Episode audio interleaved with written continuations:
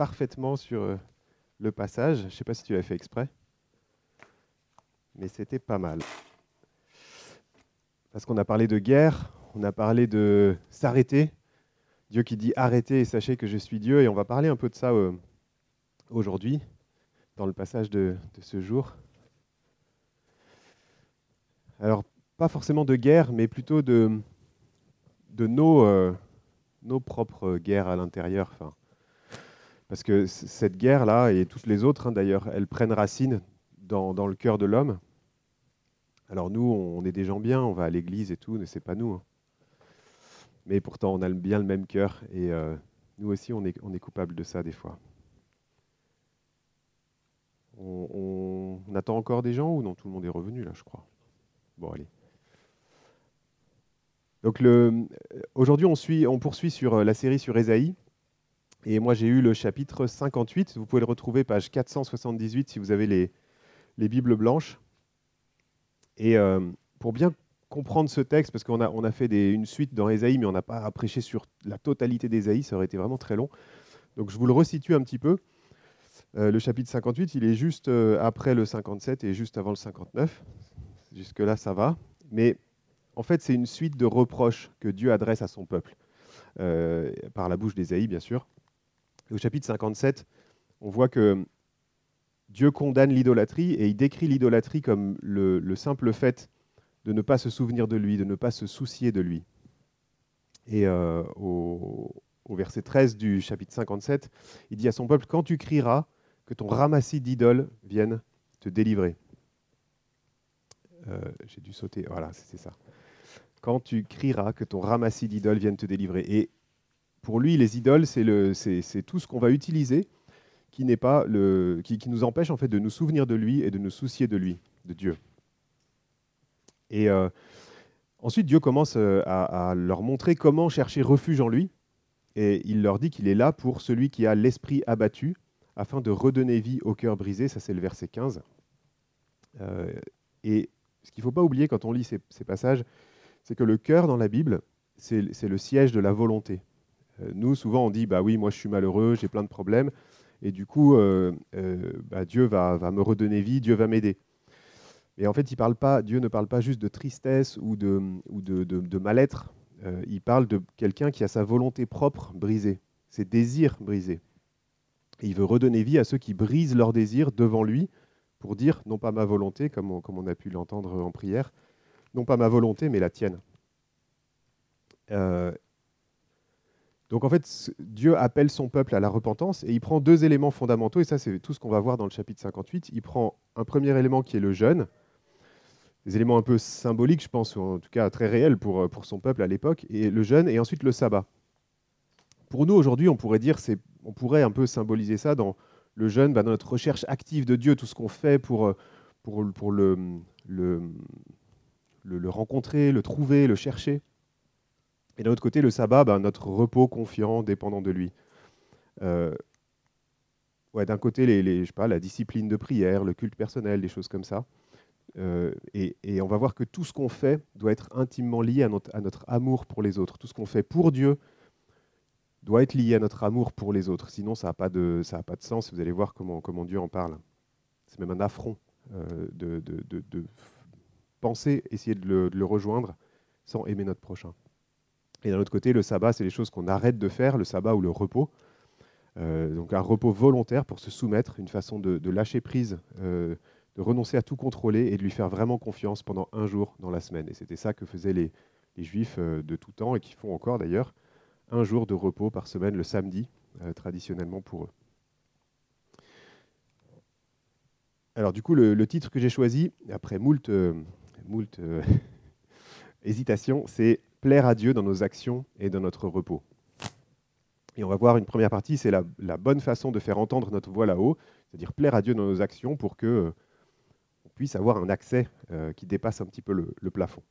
Et ensuite, on verra la bonne façon de trouver notre repos et notre plaisir en lui. Là, c'est pour le, deuxième aspect, donc euh, le jeûne. Et donc, je vous propose de lire tout de suite Ésaïe 58, donc page 478 peut-être mieux que vous preniez votre Bible plutôt que là-dessus. Je ne sais pas si c'est un peu, euh, un peu petit.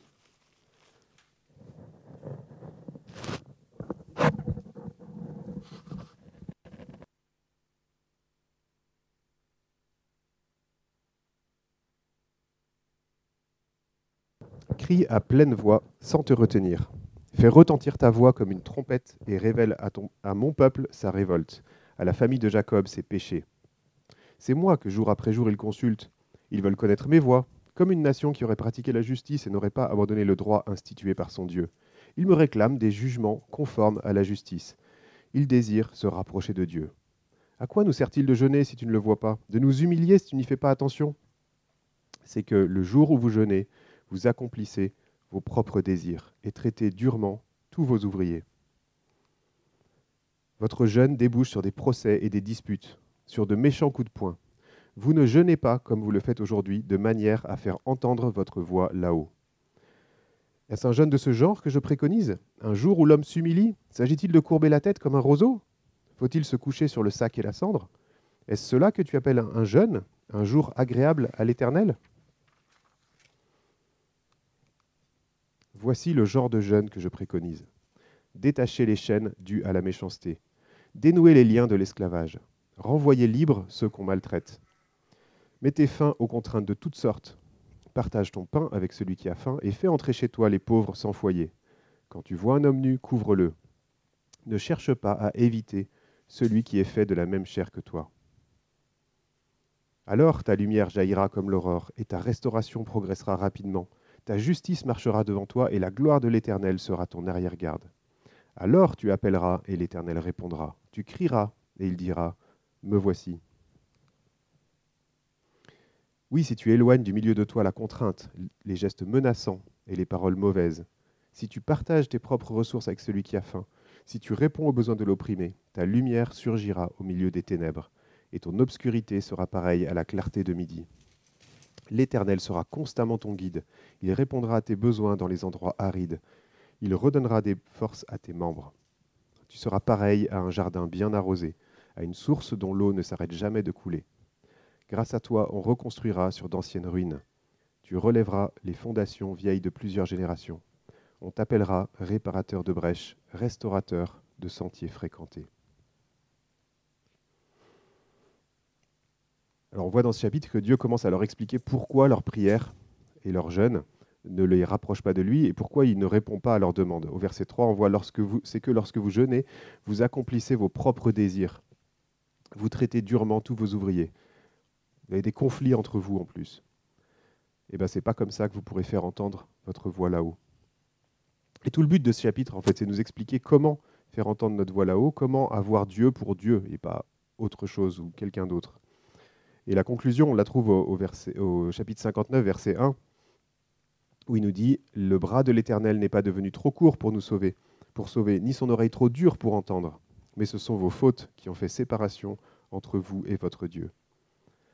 Si Dieu n'est pas notre Dieu, c'est que Dieu est une idole, enfin notre Dieu, avec un petit d, est, une idole, et le vrai Dieu nous répondra ben, que ton ramassis d'idoles vienne te délivrer. Alors comment faire pour euh, faire entendre notre voix là-haut, pour, euh, pour plaire à Dieu dans nos actions? Eh ben, La première chose qu'il décrit, c'est la mauvaise façon de s'y prendre. Euh, c'est par exemple demander à connaître les voies de Dieu, mais sans avoir vraiment la volonté de s'y soumettre demander des jugements justes à Dieu, mais sans nous-mêmes pratiquer la justice. C'est désirer se rapprocher de Dieu, mais à notre façon, selon nos désirs, avec nos conditions. C'est vouloir lui être agréable, mais tout en restant dur avec notre prochain, quel qu'il soit. C'est aussi s'humilier en façade uniquement, se donner un air triste, un air contrit. Et à l'inverse, le vrai jeûne, ou la bonne façon de s'y prendre pour faire entendre notre voix là-haut, bah, Dieu nous décrit ce qui lui plaît euh, il nous décrit euh, qu'est-ce que ça veut dire l'aimer vraiment. Et sans surprise, on, en parle souvent ici, aimer vraiment Dieu, c'est aimer notre prochain, aimer vraiment notre prochain. Et qu'est-ce qu'il nous dit à partir du verset 6 Détache ce que tu as lié par ta méchanceté. Renonce à vouloir faire, faire aux autres ce que toi tu désires. C'est des choses basiques, hein, tout ça. Renonce à peser sur l'autre par ton attitude. Renonce à faire pression sur l'autre par tes paroles. Libère ceux qui sont maltraités. En tout cas, ne ferme pas les yeux sur ceux qui souffrent. Partage tes biens avec ceux qui en ont besoin. Ne cherche pas à éviter ton prochain qui a besoin de toi. Alors, je ne sais pas pour vous, mais moi, un de mes plus durs combats au quotidien, c'est justement d'accepter la remise en question, euh, la remise en question de mon attitude, la remise en question de mes raisonnements aussi. Et moi, ça me demande un effort permanent. Et j'intègre petit à petit que j'aurai souvent à me repentir de, bah, de mon propre entêtement. Et là, en l'occurrence, cette liste que je viens de vous lire, bah, c'est justement, euh, justement la remise en question que, Dieu nous demande. Il cherche à, ce que son peuple se repente de, de ce qu'ils font. Et on peut facilement banaliser ces versets. On, peut trouver euh, rapidement mille raisons euh, pour expliquer que ça ne s'applique pas vraiment à, ma situation, ça ne s'applique pas vraiment à moi. Alors pour vous aider un petit peu à rendre ces versets concrets, bah, je, vais prendre quelques exemples où moi je suis concerné. Moi j'ai régulièrement besoin de libérer les gens que j'ai rendus captifs en leur collant des étiquettes dessus. Et puis en les ramenant à chaque fois à ces étiquettes que je leur ai collées, sans leur faire euh, grâce. Alors c'est vrai avec mon épouse, par exemple. C'est vrai avec euh, mon propre père. Euh, c'est vrai aussi avec Clément, mon frère, où j'ai tendance à lui coller des, étiquettes. Hein. Je, pense avoir tout compris de, sa situation. C'est vrai malheureusement pour certains d'entre vous ici. Et ça m'arrive et c'est bah, pas une bonne attitude et je suis repris par, par ce passage. Au verset 9, je suis concerné par le fait de, faire pression par mon attitude et mes paroles quand j'écoute pas vraiment la personne qui est en face. Quand je suis déjà en train de préparer ma réponse pour une bonne réplique, pour bien lui montrer qu'elle a tort, en mode défensif, parce que je me suis senti attaqué déjà, ou je me suis senti fautif. Il y a trois aspects que j'aime bien sur euh, justement dans les, me rappeler dans les confrontations, trois aspects vraiment durs, trois questions à se poser quand on est en train de, de parler avec quelqu'un et que ça, on sent que la tension monte un peu, première question que j'essaye de me poser, c'est est-ce que j'écoute vraiment la personne? Est-ce que j'écoute vraiment pour essayer de comprendre? Et moi déjà, j'ai souvent pas bon ici. Hein. Ensuite, est-ce que j'aime la personne que je suis en train d'écouter? Fondamentalement, est-ce que je l'aime? Est-ce que je veux son bien? Et troisièmement, est-ce que je suis prêt? C'est peut-être la plus dure. Est-ce que je suis prêt à être remis en question par la discussion qu'on est en train d'avoir? Et il faut avouer qu'il y a pas mal de personnes, on se dit non, je ne suis pas prêt à être remis en question, euh, elle n'a rien compris, euh, et j'ai pas envie de me remettre en question. Mais si on n'a pas cette attitude, bah forcément ça ça finit pas. C'est pas une discussion d'amour, c'est pas une discussion qui, qui nous fait progresser ni l'un ni l'autre. Et au verset 7, je suis aussi concerné par le fait de chercher à éviter l'autre et ses besoins. C'est vrai que dans le contexte, c'est plutôt des besoins euh, bah, habiller l'homme nu, euh, accueillir celui qui a faim. Mais je pense qu'il y a d'autres types de besoins qui peuvent être englobés euh, sans, tordre le passage. Et, le fait d'éviter l'autre et les besoins qu'il a, c'est un, trait que, que, j'ai et que j'ai peut-être un peu hérité aussi de ma famille. C'est euh, souvent on a des, principes comme ça qui sont dans la famille et, on, bah, on les répète sans trop les remettre en question. effectivement, moi j'ai tendance à ne pas mettre en garde mon prochain à éviter la discussion qui va suivre, en fait, parce que c'est ça qui m'embête. C'est pas que j'ai pas envie de dire, mais j'ai peur du conflit, j'ai une certaine crainte de qu'est-ce qui va se passer. Et cette crainte est plus grande que mon amour pour l'autre, parce que si je l'aime, je, veux lui dire, si j'ai quelque chose qui, me, chagrine ou qui me, fait peur, qui m'inquiète dans son attitude. Et deuxièmement, bah, je crains la remise en question personnelle, parce que peut-être que je me trompe, peut-être que la discussion va m'emmener beaucoup plus loin que ce que je pensais. Et du coup, bah, voilà, je, suis coupable en tout cas de, je dois confesser ce, côté-là de, ouais, par crainte du conflit et par crainte de tout ce que ça va envenimer, bah, finalement de me taire et puis laisser passer, euh, laisser passer le truc. Alors de façon un peu plus joyeuse, voyons quelles sont les promesses qui sont associées à ceux qui se repentent et qui veulent, euh, voilà, qui veulent changer et, faire des choses qui plaisent à Dieu dans leur façon d'aimer les autres. Il y a beaucoup de promesses. Ça commence par le fait d'être nous-mêmes bénis par Dieu. Alors ta lumière brillera et tu reflèteras la gloire de l'Éternel dans les ténèbres. Alors tu appelleras et l'Éternel te répondra. Donc tu feras entendre ta voix là-haut. L'Éternel sera constamment ton guide. Versets 11 et 12. Il répondra à tes besoins spirituels dans les lieux arides que tu traverses. Il redonnera des forces à tes membres. Là, c'est Dieu qui va prendre soin de nous qui va répondre à nos, à nos véritables besoins dans, tout ce qu'on fait. Et la suite, C'est pourquoi il va prendre soin de nous bah, Pour qu'on puisse nous-mêmes aussi bénir les autres. Tu seras une source de rafraîchissement pour les autres. Tu seras un jardin agréable pour les autres. Grâce à toi, on reconstruira sur des ruines. Tu seras quelqu'un qui œuvre pour réparer, guérir, restaurer, bénir, guérir des blessures, guérir des traumatismes, guérir des relations brisées. Alors aimer les gens d'une si belle façon, ben, ce n'est pas possible par nos seules forces, on s'en doute bien, et, on a besoin pour ça de puiser à la source.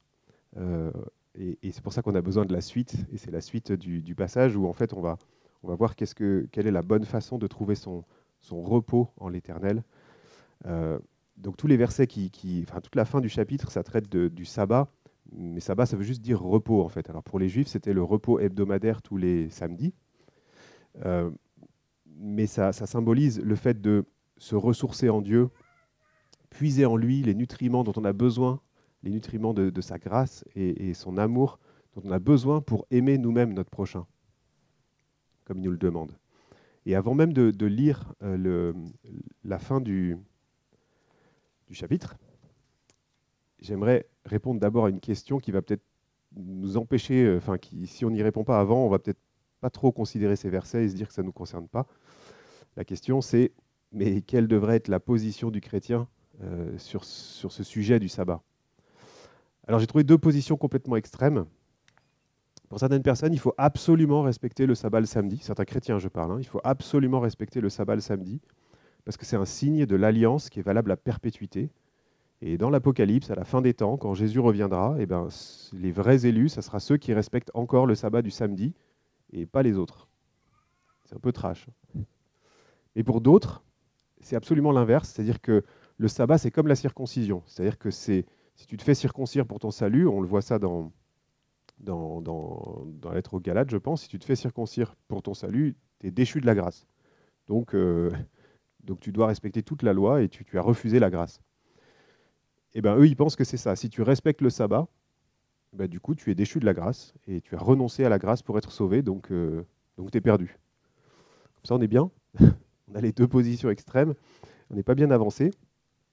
Alors c'est vrai que d'un côté, on est d'accord que notre salut, il est en Jésus seul et qu'il n'y a pas lieu de, penser que le sabbat, enfin de considérer que le sabbat est nécessaire pour être sauvé, ça, semble assez, euh, assez clair que ça c'est une erreur et que ça contredit l'évangile. Mais d'un autre côté, on doit se poser la question, est-ce que le sabbat c'est un rite qui a disparu totalement euh, parce qu'on est maintenant dans une nouvelle alliance ou est-ce que le sabbat ça fait partie d'un principe moral, d'un principe éternel que Dieu a donné aux hommes et dans ce cas-là, il n'y a pas de raison qu'on soit plus du tout concerné par, par le sabbat. Et pour répondre, bah, je vais m'appuyer sur euh, la confession de foi de Londres de 1689 qu'on avait déjà étudiée ici à, un moment. Enfin, pas totalement, mais, un peu. Et je trouve que les raisons qu'elle donne pour le, sabbat, pour voir pourquoi le sabbat nous concerne toujours, euh, je les trouve assez, assez claires. Il donne trois raisons. La première, c'est que c'est une ordonnance créationnelle, comme le mariage. Ce n'est pas quelque chose qui a été donné simplement à Israël, simplement dans la loi, et c'est quelque chose qui a été donné déjà dans la Genèse. Genèse 2, verset 3, Dieu sanctifia le sixième jour, il se repose de sa création et il en donne l'exemple aux hommes. Donc c'est quelque chose qui est largement antérieur à la loi. Deuxième raison, ce repos fait partie des dix commandements quand même. C'est le quatrième, c'est même le plus long. Alors souvent on dit oui, mais il n'est pas explicitement cité comme ça dans le, Nouveau Testament. Il est implicitement cité parce que euh, Paul, dans Romains 13, versets 8 à 10, il veut résumer un peu ce que ça signifie d'être chrétien et il cite les dix commandements, mais il en cite que cinq et il rajoute ainsi que tous les autres. Donc on peut se dire quelque part, les dix commandements semblent assez clairement concerner tous les chrétiens. Et enfin, la troisième raison, c'est que le sabbat est renouvelé par le Seigneur du sabbat. Jésus se définit lui-même comme le Seigneur du sabbat. Et je pense vraiment que Jésus était révolté par la transformation de ce saint jour en une addition de règles euh, complètement déconnectées de l'amour de Dieu pour, euh, pour euh, notre prochain. Et d'ailleurs, on voit jamais Jésus dire, on voit Jésus remettre un peu en cause le sabbat, mais pas pour dire que le sabbat n'a pas d'importance et qu'on ne devrait pas mettre un jour à part pour Dieu. Il remet en cause ce que les gens en font et les règles qui ont été mises. Et le fait que lui, il pouvait très bien guérir un jour de sabbat, marcher un jour de sabbat, enfin faire, faire des choses et qu'il ne considérait pas qu'il remettait en, cause la loi de Dieu en faisant ça. Enfin, l'intention de Dieu dans, ce principe. Et le sabbat est renouvelé en fait par, par Jésus, à la lumière de ce qu'il a accompli pour nous. On le voit en Hébreu 4, versets 9 à 11. Il reste donc un repos de sabbat pour le peuple de Dieu. Et un peu plus loin, empressons-nous donc d'entrer dans ce repos. Quelque part, Jésus lui-même nous fait rentrer dans, le vrai sabbat, le vrai repos, euh, qui, est, un peu différent du repos, euh, du, sabbat juif, où en fait c'est le septième jour, donc un repos après les efforts. Et Jésus, lui, a fait ce qu'il fallait pour qu'on entre dans le repos. Alors, ok, c'est bien tout ça, mais quel jour convient alors pour nous? Est-ce qu'on devrait faire ça le samedi, le dimanche, comme on le fait là? Est-ce que ça ressemble ou pas? Ou est-ce que peu importe? Eh bien, Jésus, il, nous a révélé le sens de la loi, il nous a révélé son enracinement au plus profond de nos cœurs. Pas l'observance de rituels rigides et de, choses euh, qui pourraient nous donner un peu une bonne conscience. C'est bon, j'ai coché toutes les cases, j'ai fait ce qu'il fallait, j'ai pas allumé la lumière. parce que c'est un peu ça aujourd'hui, hein, le, sabbat pour certains. C'est un ensemble de règles. Et il ne veut pas qu'on ait des cœurs durs et fiers, il, veut qu'on applique euh, et qu'on comprenne ce qu'on est en train de faire. Aux yeux de l'apôtre Paul, ce qu'on voit, c'est qu'une stricte observance de certains jours, euh, bah, ça prouve surtout qu'on n'a pas bien compris l'évangile. Donc, euh, en Galate 4, par exemple, il passe du temps sur ça, sur les jours, les fêtes et tout ça. Il dit vous n'avez rien compris si vous êtes attaché exactement à certains jours. Et c'est vrai parce qu'on est aussi libre d'adorer Dieu tous les jours. Il n'y a pas besoin d'attendre un jour particulier pour, euh, pour ça. Euh, d'ailleurs, Romains 14, verset 5, l'un fait une différence entre les jours, un autre les estime tous égaux, que chacun ait dans son esprit une pleine conviction. Donc, il ne semble pas qu'il y ait un jour fortement euh, impératif. Mais pourquoi les chrétiens font ça le dimanche? Pourquoi ils se réunissent le dimanche et pas le samedi, tout simplement? Et là, il y a aussi des raisons historiques, des raisons qu'on peut trouver dans la Bible aussi. Euh, déjà le sabbat du, samedi qui était euh, célébré par les juifs, c'était un état d'esprit très différent de celui de la joie du chrétien, de la liberté du chrétien. Donc c'était difficile de faire les deux, euh, de faire les deux ou de, de, de, garder ce truc du, samedi, qui était une attente particulière et qui, là a été complètement renouvelé par Jésus. Le, sabbat du samedi, je l'ai déjà dit, c'est un rappel de l'alliance des œuvres. Tu as bien travaillé six jours, donc tu gagnes un repos. Euh, tu peux y entrer. Et le repos du dimanche, euh, c'est l'inverse. C'est basé sur la nouvelle alliance. C'est le repos est gagné par Christ, donc tu y entres. Et le dimanche, c'est le premier jour de la semaine. Pour nous, c'est un peu bizarre parce que c'est sur le week-end, mais en fait, le dimanche, c'est le 1.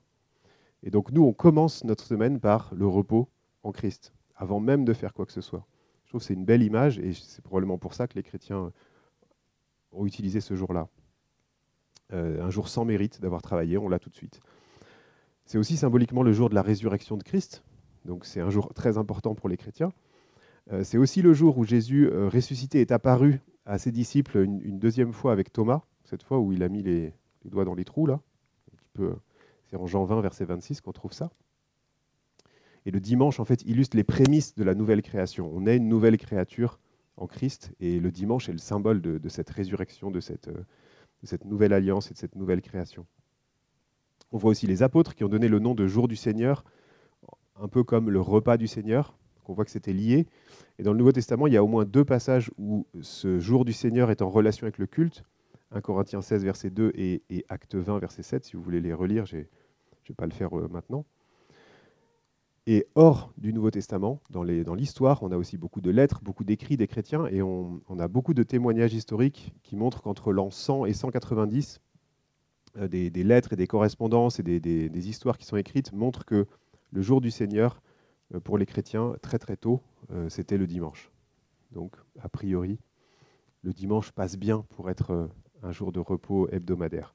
Mais en résumé, c'est ça qu'on peut, qu'on peut se dire, c'est que, en résumé tout ce que je viens de vous dire là, c'est que finalement, un jour de repos sur sept, c'est une ordonnance qui est créationnelle, qui date de bien avant la loi, qui est reprise dans les dix commandements et qui est renouvelé par Jésus lui-même. Et donc, il n'y a pas de raison de, mettre ça complètement aux oubliettes.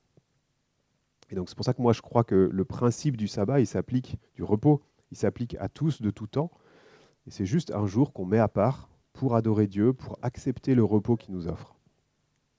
Alors pour les Hébreux, c'était chargé de sens, hein, le, sabbat du samedi. Euh, ça a été euh, euh, mis en place à la sortie d'Égypte. Donc ça faisait 400 ans qu'ils étaient esclaves. Et donc en 400 ans, ils n'ont eu aucun jour de repos. Je ne sais pas si vous imaginez ce que, ce que ça peut faire. ils étaient considérés comme des outils de production, des, machines à, faire. C'était aussi le quatrième commandement, on l'a dit, c'est le plus long d'ailleurs. Hein. si vous regardez dans votre Bible, le quatrième commandement, il prend le plus de, lignes. Et c'était clairement le symbole pour eux de l'appartenance à l'Éternel, le fait d'être racheté euh, pour lui. Et, on le voit d'ailleurs dans, ce passage en particulier, abandonner le sabbat, c'est symboliquement abandonner l'Éternel, ne plus le considérer. C'était vraiment un symbole de, faire partie du peuple de Dieu. D'ailleurs, il y a des historiens qui ont dit que en 3500 ans d'histoire, euh, le sabbat a plus gardé les Juifs que les Juifs n'ont gardé le sabbat. C'était vraiment symboliquement leur, euh, leur signe de ralliement. Alors, on va regarder pour nous, dans ce texte, on va regarder ce texte et on va voir comment, qu'est-ce que ça peut nous apprendre pour nous euh, à faire dans ce jour qu'on met à part. si tu retiens ton pied pendant le sabbat pour ne pas faire ce qui te plaît durant mon saint jour, si tu considères le sabbat comme un plaisir, le jour saint de l'Éternel comme digne d'être honoré, et si tu l'honores en ne suivant pas tes voies habituelles, en ne cherchant pas à accomplir tes propres désirs et en ne parlant pas dans le vide, alors tu trouveras ton plaisir dans l'Éternel. Alors je te ferai monter sur les hauteurs du pays, et je te ferai jouir de l'héritage de ton ancêtre Jacob. Oui, c'est l'Éternel qui l'affirme. Alors si je prends rapidement dans le texte, il parle de retenir notre pied, donc de ralentir, de s'arrêter, de ne pas suivre nos voies habituelles, donc pas comme tous les autres jours, avoir un programme, des activités différentes, il parle de, de ne pas accomplir ce qui nous plaît, donc euh, mettre nos désirs en pause, nos désirs propres en pause. Ne pas parler dans le vide, ne pas se lancer dans des longs discours, des controverses, des débats d'opinion, mais au contraire d'avoir, euh, de tourner nos conversations de cette journée-là comme euh, bah, autour de sujets de louange, de reconnaissance, autour de notre Sauveur. Considérer aussi ce jour comme un plaisir, c'est-à-dire l'accepter comme un cadeau, pas une contrainte, euh, un jour digne d'être honoré, qu'on met à part avec Dieu au centre, un jour qui est un cran au-dessus de, tous les autres jours de la semaine. Alors on voit aussi quelque chose d'intéressant dans ce texte, c'est que à partir du verset 13, ça commence par si, si, si, et à la fin alors. Donc il y a une, forme de promesse que, Dieu nous fait. Et donc si tu fais tout cela, alors, alors qu'est-ce qui se passe? Alors tu trouveras ton plaisir en l'Éternel. Notre choix de donner une place à Dieu, une place de prioritaire dans notre agenda, au tout début de notre semaine, bah, il dit que ça va être récompensé. et là, ça me fait penser au psaume 37, verset 4, Fais de l'Éternel tes délices et il te donnera ce que ton cœur désire. Oui, mets-le en premier, considère ce jour comme un plaisir et tu vas avoir ce plaisir. Il dit aussi, je te ferai monter sur les hauteurs. Ben, quelque part, oui, ça nous fait prendre un peu de hauteur sur notre semaine, sur les difficultés, sur les épreuves, sur notre fatigue, sur euh, nos actions. Ça nous évite d'être noyés dans notre liste de tâches interminables qui seront de toute façon jamais, jamais terminées. En fait, c'est ce qu'on appelle une activité, ce repos, c'est ce qu'on appelle une activité autotélique. C'est une activité qui contient sa propre récompense. Le fait d'obéir à ce commandement est déjà en soi euh, ben, un plaisir et une récompense. Il nous dit qu'on commence déjà à jouir de notre héritage éternel. L'héritage éternel, c'est quoi? C'est le repos, c'est la paix, la présence de Dieu complète. Et eh bien, le, prendre soin de ce jour, ben, ça nous permet de posséder, euh, d'expérimenter en tout cas cet héritage qu'on a déjà légalement euh, en Christ. Mais ça nous permet dans ce monde-là, en ce moment, aujourd'hui même, puisque c'est aujourd'hui, de saisir ce repos. Donc voilà, c'est ça que Dieu appelle le vrai sabbat, le vrai repos. Et, euh, malgré toutes ces promesses qui sont là-dedans, et, franchement, c'est un, ça semble être quelque chose de, bien, quoi. Se reposer, qui, ne voudrait pas prendre du repos? Et bien pourtant, c'est un commandement oublié. D'ailleurs, c'est le seul des dix commandements qui commence par souviens-toi. Je pense que Dieu avait euh, bien en tête que c'est quelque chose qu'on allait oublier. Souviens-toi du jour du jour du sabbat. Alors ce commandement oublié, ben, peut-être parce qu'il est, il est vraiment radical euh, et il est extrêmement difficile de nos jours à appliquer. Euh, aujourd'hui, on est un peu des machines à faire comme euh, les Hébreux qui, ont passé tout ce temps en Égypte, 100 jours de repos. On est, on est des machines dans un, un système qui valorise la réussite, les loisirs éventuellement, mais certainement pas le repos et le plaisir en Dieu. C'est notre Égypte actuelle. Et moi-même, j'ai longtemps considéré le, sabbat, ou en tout cas le jour de repos hebdomadaire, comme, euh, bah, un extra, quoi, quelque chose qu'on peut faire ou pas, mais, pas comme quelque chose d'absolument nécessaire, absolument indispensable pour un disciple. Et, euh, c'est quelque chose que je découvre depuis euh, quelques années, je ne sais pas exactement, quelques, un an ou deux, qu'on essaye de, de, mettre dans ce jour-là des choses un peu spéciales, un peu différentes des autres jours. Alors quel sens, quel sens biblique ça a pour nous Enfin quel sens ça a pour nous de, mettre en place ce repos euh, biblique? Bah, C'est d'abord un acte qui concerne Dieu. Il ne faut pas oublier ça. Ce n'est pas juste une discipline pour se sentir bien et être reposé. C'est un acte qui, qui, concerne notre Dieu et sa façon de nous transformer, sa façon de nous rendre dépendants de lui. C'est quelque part refuser de succomber à la pression de notre culture occidentale qui, essaye de, voilà, de prouver sa dignité ou sa valeur dans, dans ce qu'elle fait, dans ce qu'elle possède, dans ce qu'on fait ou dans ce qu'on possède. Et c'est quelque part s'éloigner de ça. C'est reconnaître et nous souvenir qu'on est dépendant de lui en tout et, pour toute chose.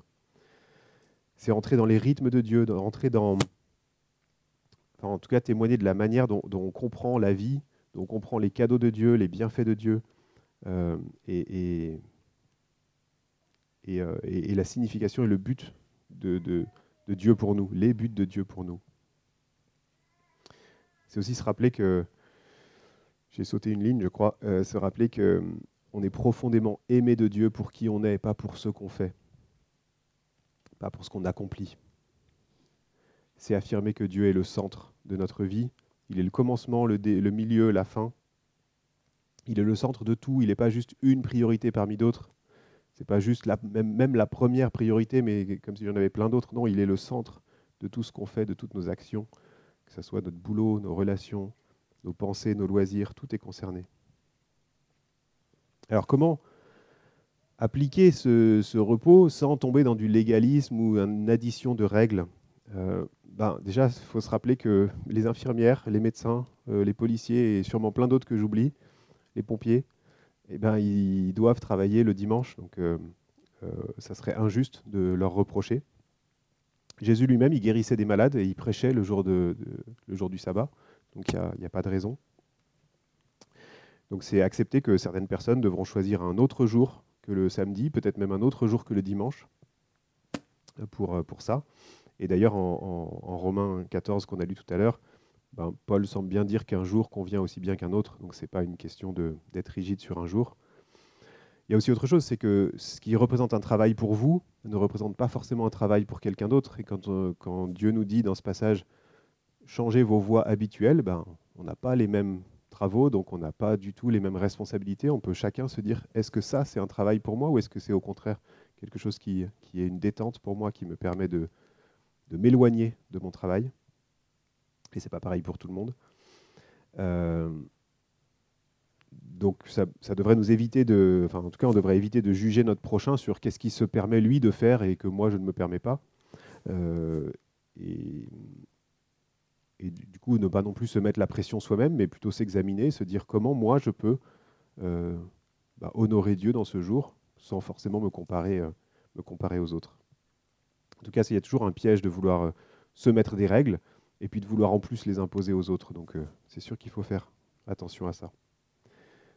Donc le plus important au final, c'est quoi? Bah, C'est simplement de sélectionner une période de temps, si possible 24 heures, puisque ça semblait euh, important, euh, ce ratio, et de protéger cette période de temps et de mettre Dieu au centre.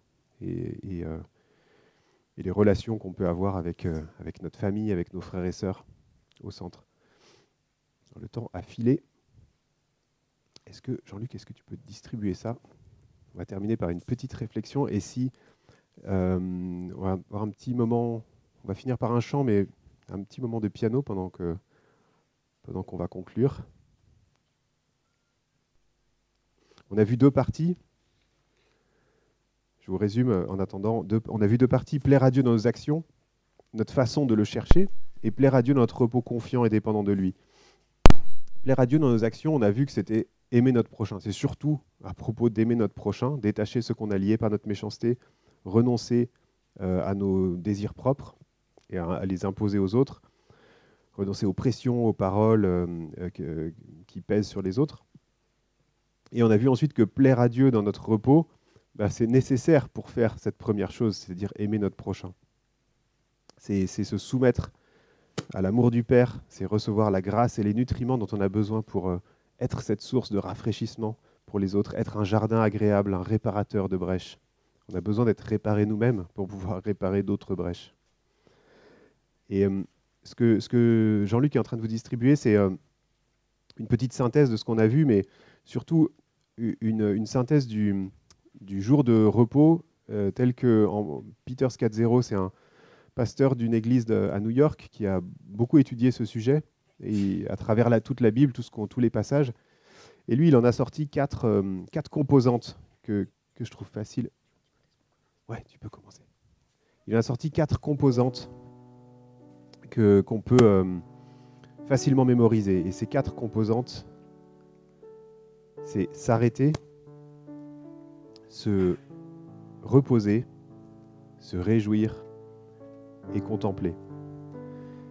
Et je vais, euh, voilà, je, vais, je, vous laisse regarder euh, sur vos petits papiers si vous voulez, rentrer un petit peu à l'intérieur de vous-même, laisser la parole de Dieu euh, faire son chemin jusqu'à votre cœur et décider comment vous, vous allez répondre, comment vous, vous aimeriez répondre, pour, même pour aujourd'hui, hein, puisque aujourd'hui on est dimanche et c'est ce, ce, fameux jour.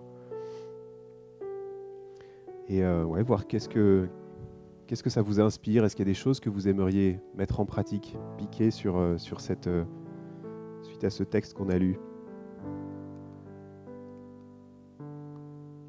Le premier point, c'est s'arrêter. On a toujours une bonne raison de ne pas s'arrêter. Pour moi, c'est le rangement, euh, le ménage. Pour Laurent, c'est peut-être un peu le linge. Pour moi, c'est les projets, les emails, les factures, les travaux dans la maison, dans le jardin, le ministère aussi, terminer euh, quelque chose, les besoins des gens autour de, autour de moi. Et je me dis que ouais, notre vie ici-bas, c'est une symphonie, mais qui est jamais finie, qui est jamais achevée. Et si je décide pas de, mettre ce temps-là à part, en, parenthèse, ben, j'ai toujours un truc à faire. Alors ouais, on peut, on peut accepter de s'arrêter pour euh, se dire que Dieu est Dieu c'est tout. Comme il nous dit d'ailleurs, arrêtez et sachez que je suis Dieu. Je règne sur mon univers. Un Dieu règne sur son univers et le monde ne va pas s'effondrer parce que Matthieu n'est pas, aux commandes là pendant une journée. Il y a aussi se reposer. Et c'est là, c'est à chacun de vous de réfléchir euh, de quoi vous avez besoin pour vous reposer, pour vous ressourcer, pour avoir l'esprit loin de votre travail. Quelles sont les tâches qui consument votre énergie, qui vous, donnent du souci? Moi, j'essaye au maximum de ne pas gérer, gérer les comptes, de ne pas faire les courses, de ne pas nettoyer la maison, de ne pas bricoler. J'ai remarqué que bricoler, c'est pas un loisir pour moi. J'essaye de ne pas organiser ma semaine. Parce que c'est bien, j'aime bien m'organiser, mais en fait, j'ai pas du tout l'esprit dans le repos. J'essaye de ne pas rentrer dans des débats avec quelqu'un. Et c'est vrai que souvent, il nous faut un, grave souci de santé pour se reposer. Et c'est triste. C'est triste d'en arriver là pour, euh, pour finalement être obligé d'accepter le repos dont on a besoin. Jésus a dit à ses disciples que le repos a été fait pour l'homme et pas l'inverse. C'est en Marc 2, 27. Essayons de rentrer dans ce repos?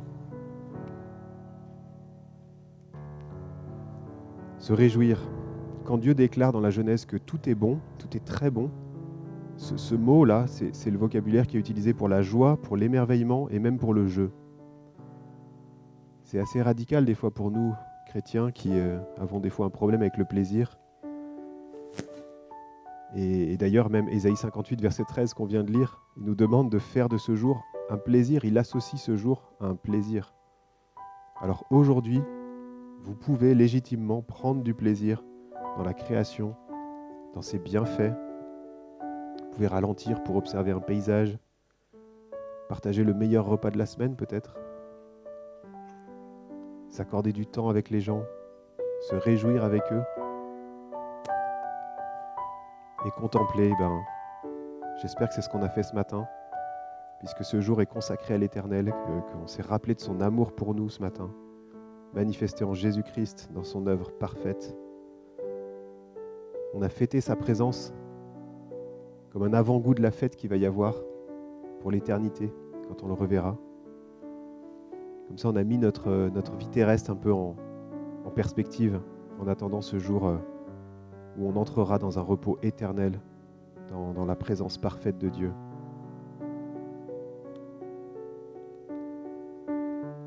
Alors je prie que, que Dieu bénisse ce jour de repos pour vous, euh, qui vous recharge en nutriments spirituels dont vous avez besoin pour être cette source de rafraîchissement pour les autres, être ce jardin agréable et être des réparateurs de brèches.